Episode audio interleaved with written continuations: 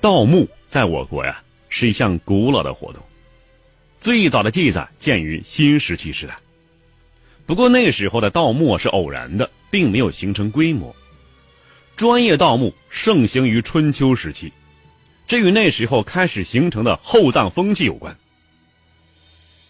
春秋时期啊，诸国争霸，全国出现了大大小小的许多相对独立的诸侯国。这些诸侯国呢，在财政上有独立自主的权利，只需要向名存实亡的周天子象征性的定期缴纳一定贡品就可以了。因此呢，诸侯王们过着极为奢侈的生活，王宫之内啊堆积了大量的奇珍异宝。这些诸侯大臣们呢，大都相信灵魂的存在，他们认为人死之后要到另外一个世界去生活。如果死后能够把生前所使用的东西全部带进坟墓里头，到另外一个世界呢，仍旧能过着王侯般的奢侈生活。俗话说呀，上行下效，一些富贵的达官贵人也开始效仿诸侯们的葬制，于是厚葬之风渐渐兴起。秦汉时期，由于生产力的发展。出现了又一个厚葬高潮。那么这一时期呀，统治者以及社会上层人士无不在生前就对自己的陵墓大做文章。后来的历代统治者啊，都沿袭了厚葬的传统，厚葬之风有增无减。清朝末年最后一位埋进清朝皇陵的光绪皇帝，虽然国力衰弱以至于亡国，但是啊，也没有抛弃厚葬传统。在已经被发掘的陵墓之中啊，处处都流露着叫人叹为观止的宝物。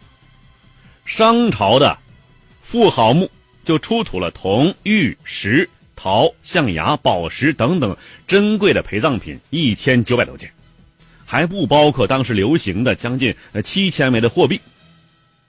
汉朝中山靖王刘胜的墓葬啊，不但出土了大量的珍贵的陪葬品，还出土了一件。令世界为之震惊的金缕玉衣。这件金缕玉衣啊，是用一千一百克金线连接两千四百九十八块精美的玉片组成的。虽然秦始皇陵的地宫还没有打开，但是据史记记载，陵墓里陪葬品的丰富程度让人不可想象。我国历史上啊。出现过三次盗墓高峰期，分别是西汉、清朝和现代。西汉时期，盗墓盛行与当时的钱币制度有关系，官方允许私人铸钱，而铸钱的原料是什么呢？是铜啊。春秋战国时期以及秦朝陵墓之中的许多陪葬品都是铜制品，包括青铜器呀、兵器呀，全是铜制的。这些陪葬品呢，成为私人铸钱的稳定大量的原材料。那么清朝时期呢，不仅社会上的各个群体盗墓，许多历史学者、考古学家为了获得信息，也加入到了盗墓行列。在几千年的盗墓过程之中啊，盗墓技术、盗墓工具都有了相应发展。一些经验丰富的盗墓贼呀，只用眼睛看看地貌。摸摸风土，嗅嗅气味就可以准确判断出有无墓葬、墓葬大小、丰厚，还有墓葬的年代等等详细信息啊。这盗墓活动啊，从古代一直延续到今天，并没有因为时间的流逝而消失。那么到了近现代啊，由于科学技术大力发展，盗墓活动更加猖獗了。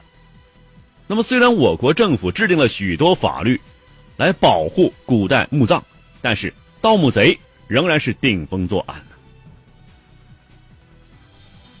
一九九零年，西安的封号古墓被盗，盗墓者的技术手段与盗墓工具都达到了惊人程度，其中啊，有些盗墓分子就在考古队工作过，有着丰富的经验。盗墓现场。总共留下了二百一十四个盗洞，这些盗洞的钻探技术之精、速度之快、设备之先进，就是有些专业的考古队也达不到的。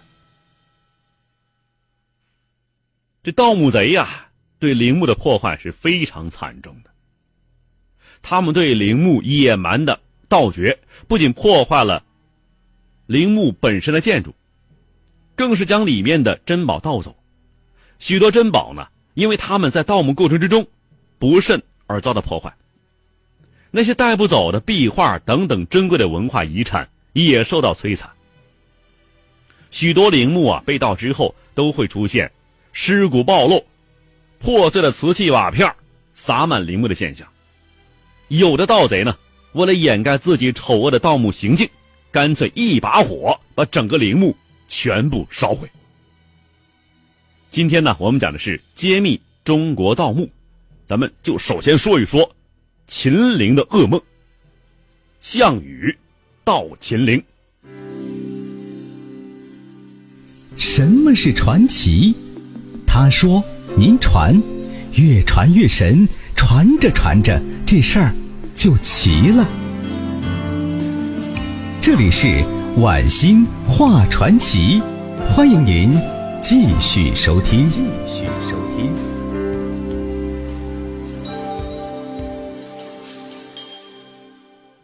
项羽啊，名籍，籍贯的籍啊，其祖父是战国时期楚国著名的大将。项燕。战国时期，各国混战，秦国为了统一天下，派王翦攻打楚国。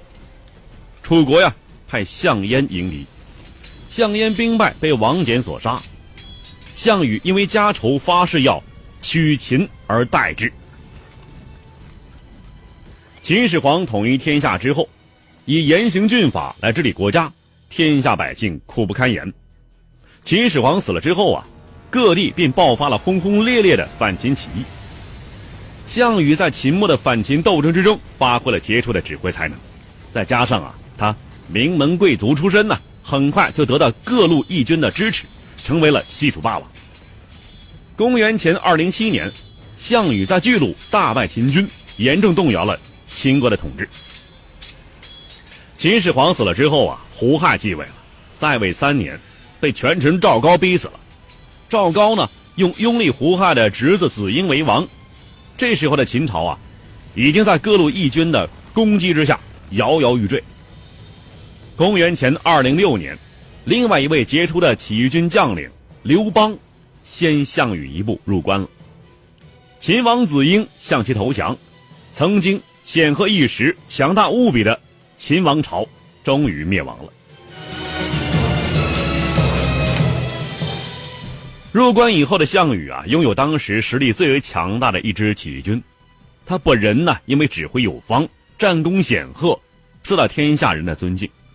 那时候啊，军事上最大的竞争对手就是刘邦。刘邦啊，起身布衣，仅担任过一个很小官职。然而，秦王啊，却被这样一个出身卑微的人所收服了。项羽心中很是不服气呀，更何况。他还背负着沉重家仇，于是他便把怒火都发在了秦皇成员以及秦始皇所建的皇宫上。项羽进关之后啊，先杀了秦王子婴，还有秦王室的贵族，然后将咸阳城内所有财物屡列一空，又放火烧城。咸阳城和阿房宫在大火之下烧了三个月，最终只剩下一些断垣残壁。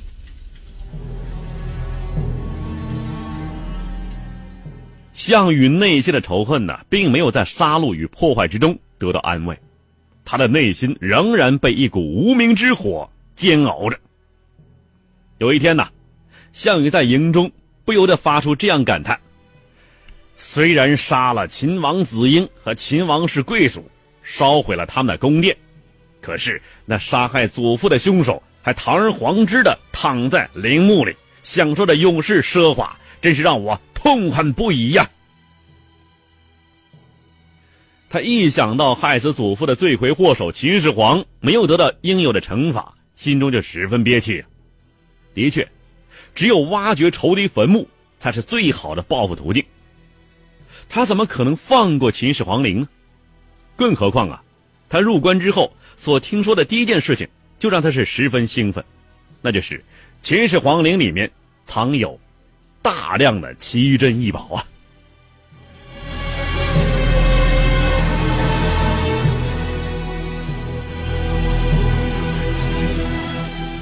项羽的忧虑啊，很快就引起部下的注意了。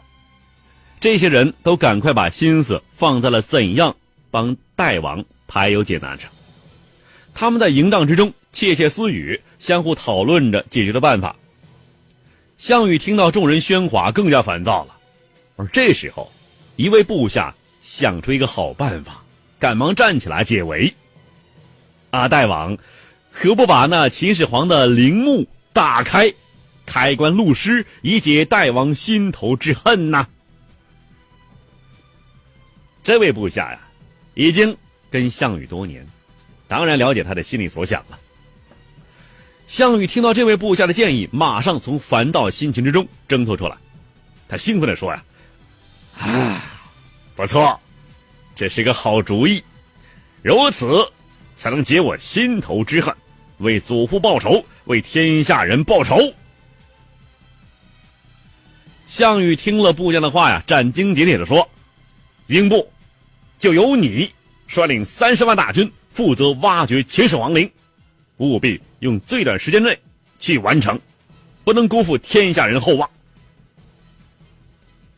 于是，在杀尽秦始皇的后代、烧光秦始皇皇宫之后，项羽又把目标转向了另外一个更为恢宏的建筑——秦始皇陵。看古今中外，说喜怒哀乐，讲悲欢离合，道世间百态，晚星画传奇。据《史记》记载啊，刘邦曾经列项羽十大罪状，其中第四项就是项羽火烧秦宫室，盗秦始皇陵。那么《水经注》呢？也曾经记载，项羽入关之后，以三十万人挖开了秦始皇陵，挖出的宝物运了三十天也没有运完。在刘向写给汉成帝的一篇谏书之中，也记载有项羽烧秦宫、挖秦陵的事。从这些史书之中啊，大概可以看出，这个项羽啊，到秦始皇陵是确有其事了。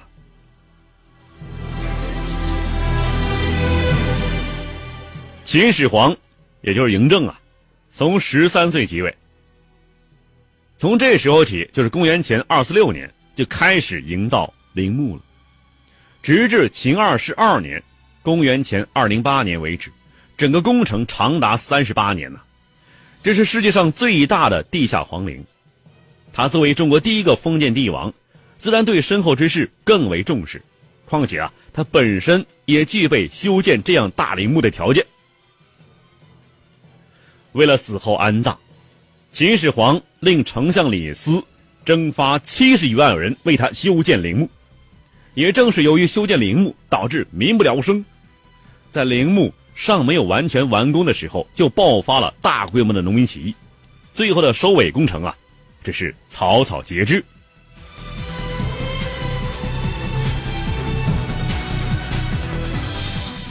秦始皇陵。位于陕西临潼城东五公里，陵墓规模宏大，南倚骊山，北临渭水。据史料记载啊，地宫设置有百座陵殿，而且是藏满了各种奇珍异宝，用水银制作了江河湖海，以象征大地；用珍珠宝石制作了日月星辰，以象征天体。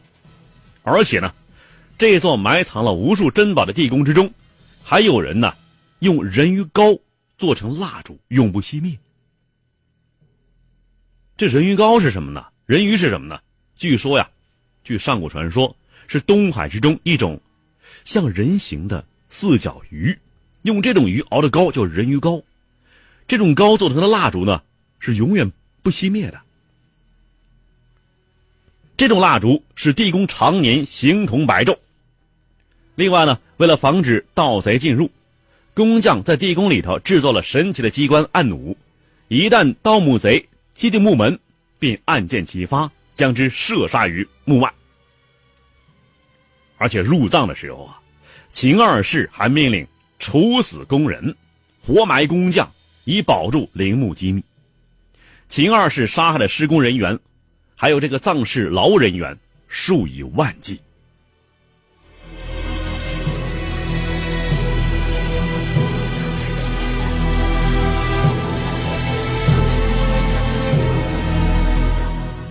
这一天，浩浩荡荡的盗墓队伍在英布的带领之下，从咸阳城出发了。这支盗墓队伍啊，十分壮观，人数可谓是前无古人后无来者。虽然秦始皇陵墓啊是十分宏伟，上面是高几十米的夯土制成的坚固土丘，又有一条条地下暗河相互阻隔，可是啊，有三十万大军做后盾，陵墓的入口还是很容易被找到。只见这座墓门呐，修建的是非常宏伟壮观，在场的将士无不为之感叹。他们赶紧向英布来禀报啊！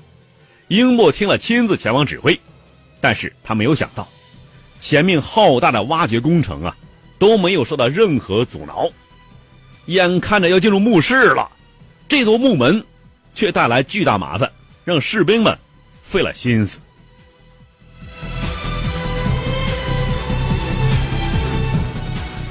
一位士兵来报告啊，将军，这栋木门十分沉重，而且缝隙之处又有铁水浇灌，坚固异常啊！仅凭人力实在无法打开。将士们想尽了办法，费尽了力气，可是还是打不开呀。什么？眼看着就要进入墓穴了，却因为这道门而耽误，这如何是好？这英布听了非常着急呀。你要知道啊。这可是项羽亲自交给他的任务啊！如果完不成的话，这后果不堪设想。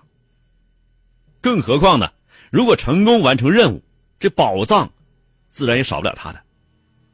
他急忙走到宫门处去查看，只见这座宫门呢，与周围的石壁没有一丝的缝隙，浑然一体啊，根本就无从下手。无奈之下。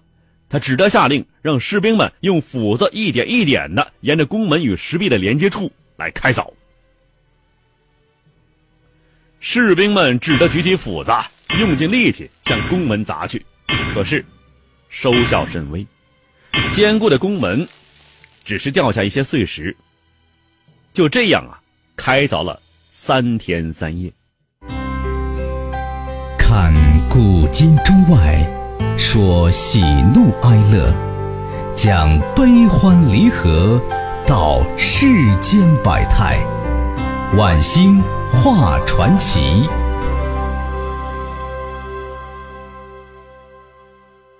听众朋友，四川新闻频率 FM 一零六点一，在子夜零点到零点三十分为您送出的晚星画传奇，今天就播送到这里，感谢收听，明天我们再会。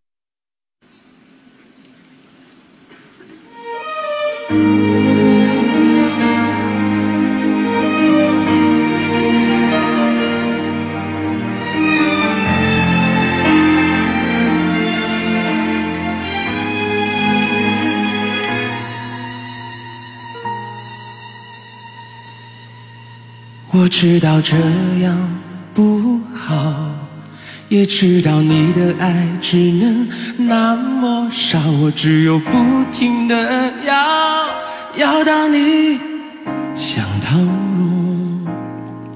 泪湿了枕头晒干就好，眼泪在你的心里只是无理取闹，以为在你身后是我一辈子的骄傲。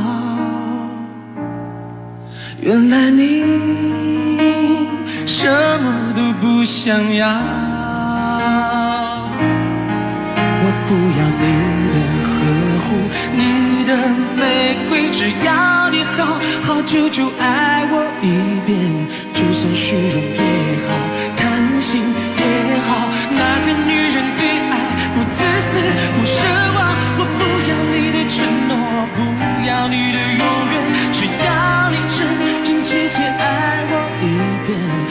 真虚荣也好，贪心也好，最怕你把沉默当做对我的回答。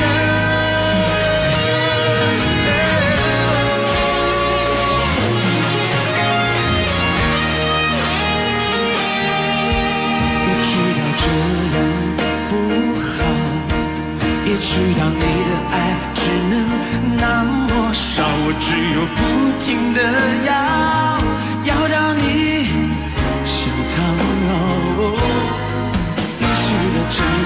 晒干就好眼泪在你的心里只是无理取闹以为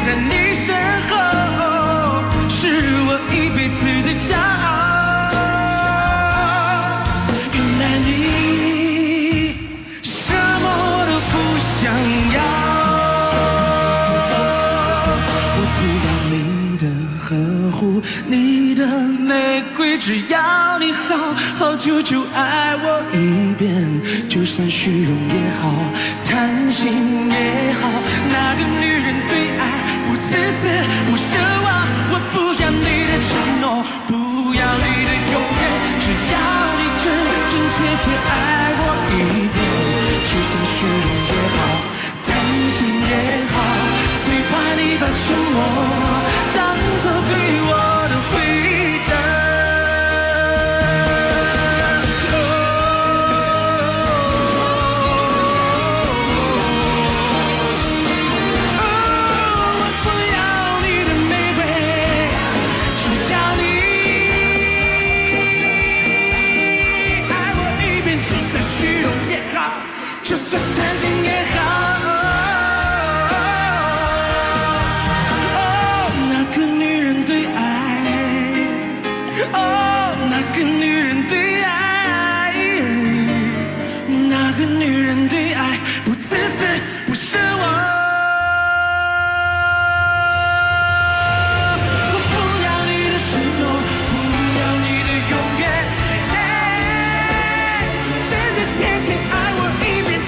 虚荣